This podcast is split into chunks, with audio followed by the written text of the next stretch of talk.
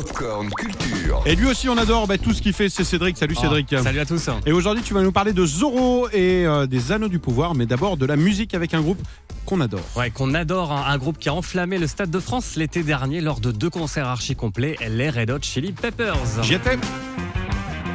Eh ben pas moi malheureusement.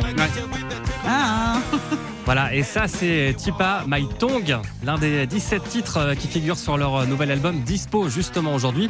Et vous allez me dire, ils n'ont pas déjà sorti un album il y a 6 mois? Ils ont pas déjà euh, Bah, sorti un album il y a oui. six mois? Il y a Eh ben, six mois? oui, justement, les Red Hot Chili Peppers ne manquent pas d'inspiration depuis le retour de leur guitariste John Frusciante.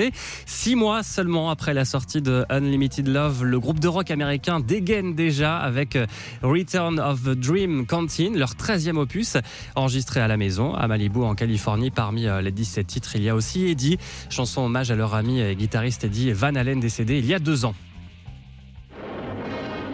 Attention générique. hein. Ça, J'ai dit, ça c'est Zorro ça. Ouais.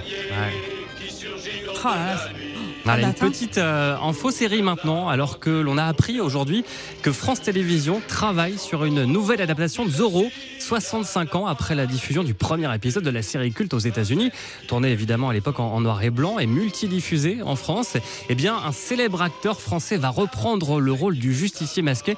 Est-ce que vous avez une petite idée? Je sais pas pourquoi je sentirais bien Jean Dujardin là-dedans, moi. Ah Dans bah ce rôle. justement, ouais, bien joué. Alors, tu sais Ah. Non, vraiment. Tu sais pourquoi? Parce qu'il a Ouais. joué euh, Zorro dans Platane avec euh, Eric Judor. Ça lui va super bien en Ouais, plus. c'est vrai. Et justement, il apparaît sur une première photo avec une fine moustache.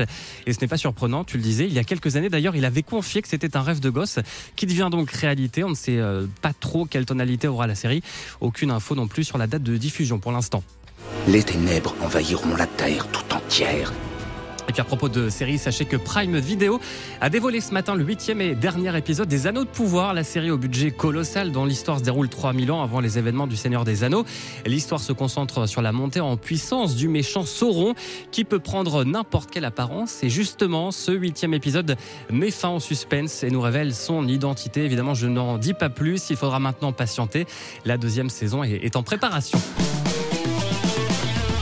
Retrouvez toute l'actu gaming, ciné et musique avec Cédric Lecor de 16h à 20h sur Virgin Radio.